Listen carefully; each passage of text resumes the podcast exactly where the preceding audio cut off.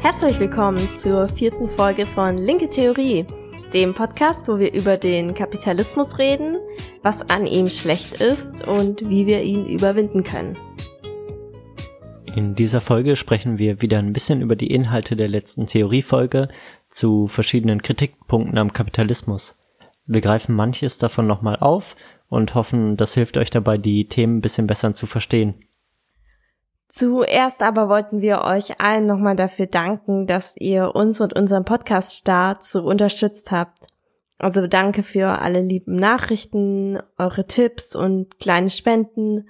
Das alles hilft uns einfach unglaublich dabei zu bleiben, motiviert zu sein und hoffentlich auch besser zu werden. Nochmal kurze Wiederholung. In der letzten Folge ging es um die Kritik am Kapitalismus aus verschiedenen Perspektiven.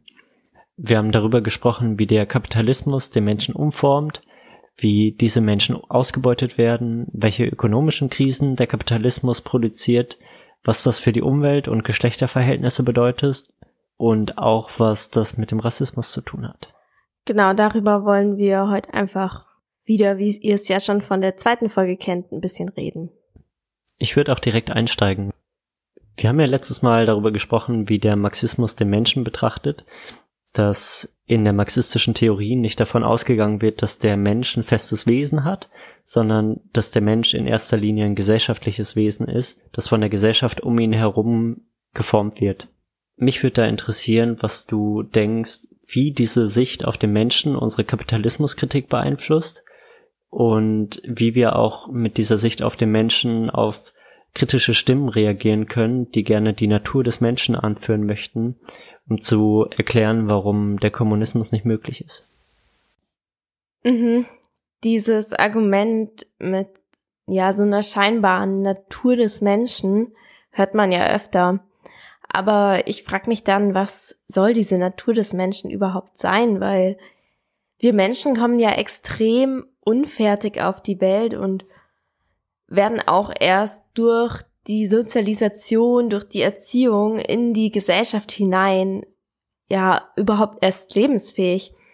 Dem Menschen muss ja eigentlich alles beigebracht werden, sogar so ein elementares Grundbedürfnis, wie man isst. Wenn es so eine Natur des Menschen überhaupt gibt, dann wahrscheinlich, dass er anpassungsfähig ist an die Gesellschaft, in die er hineingeboren wurde und in die er auch hineinsozialisiert wurde. Und diese Behauptung, dass es so eine feste Natur des Menschen gäbe, ist auch essentialistisch. Also sie reduziert den Menschen darauf, dass er ein festes Wesen sei und blendet aus, dass der Mensch extrem entwicklungsfähig ist.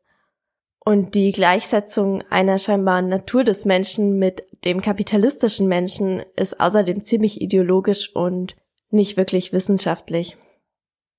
Wenn wir jetzt aber einsehen, dass der Mensch kein so ein festes Wesen ist, sondern eben ein Kind der Gesellschaft, in der er oder sie aufwächst, dann ermöglicht uns das, uns auf die Veränderung der Gesellschaft zu konzentrieren.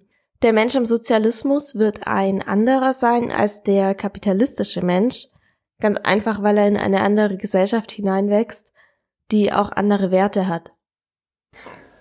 Ja, und was ich mir da noch dachte, äh, wie das auch unsere Kapitalismuskritik beeinflusst, ist, dass wir eben auch nicht sagen, es gibt ein echtes Wesen vom Menschen, wohin wir wieder zurückkommen würden. Denn wenn der Mensch kein Wesen ist, sondern der Mensch wesentlich dadurch gebildet wird, in welcher Gesellschaft er aufwächst und dort die Möglichkeiten seiner Entwicklung erst bekommt, dann können wir auch nicht zurück zu irgendeinem Menschen aus dem Urkommunismus oder sonst wo, sondern müssen tatsächlich voran zu den Menschen der sozialistischen Gesellschaft und können uns eben nicht auf ein natürliches Wesen des Menschen beziehen, das wir erst wieder aus den ganzen Verschüttungen des Kapitalismus bergen müssen. Ja, und diese ganze Einsicht gibt uns ja auch die Möglichkeit zu sehen, dass auch wir geformt sind in einem kapitalistischen System und auch weiter noch geformt werden. Das hatten wir ja auch kurz angesprochen. Aber wie können wir das jetzt zum Beispiel an unserem eigenen Leben erkennen, dass wir noch weiter in dieses kapitalistische System hineingezogen werden und weiter uns für dieses System verfügbar machen. Ich merke schon, uns beide treibt so ein bisschen der Mensch und die Beziehung des Menschen zur Gesellschaft rum. Das werden wir auch in der nächsten Folge dann ein bisschen genauer besprechen. So ad hoc würde ich sagen, wir merken das an zwei Phänomenen. Beim ersten merken wir ja, dass unser gesamtes Leben immer mehr rationalisiert wird und immer mehr darauf ausgerichtet wird, dass wir unsere Arbeitskraft immer produktiver machen können und dass wir immer besser und immer organisierter sind für die Arbeit und immer mehr Kreativität einfließen lassen können. Das hatte ich ja in unserer Theoriefolge damit beschrieben, dass wir immer mehr zum Manager oder zur Managerin unseres eigenen Selbst werden. Das heißt, dass wir nicht nur unseren Tag immer weiter durchorganisieren, um alles klarer und alles organisierter zu schaffen, sondern das heißt auch, dass wir so ein bisschen, ich würde sagen, die Ambivalenz aus unserem Leben rausdrängen. Das heißt, der gesamte Spaß, unsere Eskalation im Leben, alles, was irgendwie nicht zum Arbeiten gehört und auch nicht produktiv ist und uns nicht fit für die Arbeit macht, beziehungsweise ab und zu entladen werden muss, damit wir fit für die Arbeit sind, aber möglichst nicht mit unserer Arbeit in Konflikt kommen soll. Sowas wird immer mehr rausgedrängt und ins Wochenende oder in Kurzurlaube nach Mallorca. Gleichzeitig werden unsere Ruhepausen zwischen den Arbeitszeiten immer mehr darauf ausgerichtet, dass wir die größtmögliche Entspannung bekommen, damit wir am nächsten Arbeitstag wieder fit sind. Das heißt, wir meditieren, um wieder im Einklang mit unserem Selbst zu werden. Wir machen Sport, damit unser Körper auch fit ist und so weiter. Und all das sind natürlich gute und lobenswerte Sachen, aber sie sind in diesem System, in dem wir aktuell leben, darauf ausgerichtet, unsere Arbeitskraft immer weiter ausschöpfbar zu machen. Bei einem zweiten Punkt merkt man es auch, dass immer mehr Bereiche unseres Lebens in das kapitalistische System mit eingebunden werden. Das heißt, immer mehr Sachen, die vorher freundschaftlich gemacht wurden oder die vorher außerhalb des Warentauschs lagen, sind jetzt plötzlich zu Waren geworden und wurden integriert, damit das Kapital immer mehr akkumulieren kann. Und ich glaube, so schafft sich das Kapital im Land und natürlich außerhalb des Landes immer mehr Platz, um die Akkumulation voranzutreiben. Meinst du dann sowas in die Richtung, dass man sich zum Beispiel am Feierabend eine Massage kauft oder dass man sich anstatt einfach so mit übrig gebliebenen Sachen was zu basteln, man sich jetzt ein teures Bastelkit kauft, was sogar dann teurer wäre, als wenn man sich die fertige Sache kauft? Ja, genau, die fortschreitende ursprüngliche Akkumulation des Kapitalismus bedeutet vor allem, dass immer mehr Lebensbereiche unseres Lebens die vorher noch irgendwie kostenlos und unter Freunden oder als äh, unbezahlte Care-Arbeit geleistet wurde, jetzt kommodifiziert werden, also zu Ware werden. Das kann natürlich gut sein, wenn unbezahlte Care-Arbeit dadurch ähm, entsprechend vergütet wird, bedeutet aber auch, dass wir unser Leben immer weiter dem Kapitalismus unterwerfen. Aber es gibt ja glücklicherweise auch verschiedene Kämpfe im Kapitalismus gegen das System, und gegen die verschiedenen Unterdrückungs- und Ausbeutungsformen, die in diesem System enthalten sind. Wir haben da in der Theoriefolge darüber gesprochen, wie versklavte Menschen Aufstände gemacht haben und haben auch darüber gesprochen, wie die Pille in einer Gesellschaft integriert wird und wann sie überhaupt erst wirksam werden kann. Uns ging es da ja so ein bisschen darum, die Grenzen des Handelns von Menschen aufzuzeigen. Und es ging uns vor allem auch darum, dass in einem System bestimmte Logiken und Notwendigkeiten bestehen, die gerade erst die Möglichkeiten des Handelns beeinflussen. Wie zum Beispiel bei der Pille, dass eine Pille erst dann wirksam werden kann, wenn die Notwendigkeit nicht mehr besteht, eine so große Kontrolle über den Uterus von Menschen zu haben. Mich würde interessieren, ob du nochmal erklären kannst, warum diese Erkenntnis wichtig für die Reflexion von Kämpfen im Kapitalismus ist. Ja, wir lernen daraus, dass es super wichtig ist, nicht einfach nur unsere Niederlagen zu reflektieren, was wir oft machen, um zu schauen, was ist jetzt schiefgelaufen, wieso hat es nicht geklappt, sondern dass wir auch reflektieren müssen, wieso unsere Erfolge funktioniert haben. Also wie war es möglich, dass wir in den letzten Jahrzehnten eine teilweise Frauenbefreiung hier im Westen erreicht haben und wo liegen die Grenzen innerhalb eines kapitalistischen Systems? Denn es ist ja tatsächlich so, dass Menschen jetzt offen homosexuell leben können und ihre Geschlechtsidentität annehmen können, auch wenn sie immer noch Diskriminierung erfahren, werden sie nicht mehr vom Staat verfolgt. Genauso haben Frauen inzwischen formal die gleichen Rechte wie Männer und es gibt immer noch enorme Ungleichheiten, aber man sieht in dem Sinne einen Fortschritt. Trotzdem sind aber viele zentrale Forderungen nicht erfüllt worden und das sind genau die Forderungen, die sich mit dem Kapitalismus nicht vertragen. Und an dem Punkt kommen wir dann zu der Erkenntnis, dass es viele emanzipatorische Kämpfe geben kann im Kapitalismus und dass sie auch etwas erreichen können, aber dass sie, solange sie das kapitalistische System an sich nicht angreifen, die ganz grundsätzlichen strukturellen weltweiten Ausbeutungsverhältnisse, die zwischen Menschen bestehen, nicht angreifen. Denn man kann vielleicht Ausbeutungsverhältnisse zwischen Männern und Frauen strukturell verkleinern, dass es aber immer Ausbeutung gibt im Kapitalismus und dass der Kapitalismus auch immer Menschengruppen sucht, deren Ausbeutung er rechtfertigen kann, um diese Ausbeutung zu maximieren diese Tendenz kann man nicht wegreformieren. Vielleicht könnten wir noch mal kurz über den Unterschied zwischen einer marxistischen Kapitalismuskritik und einer Kritik am Neoliberalismus, wie sie häufig auch in linksliberalen Bereichen der Gesellschaft en vogue ist, sprechen.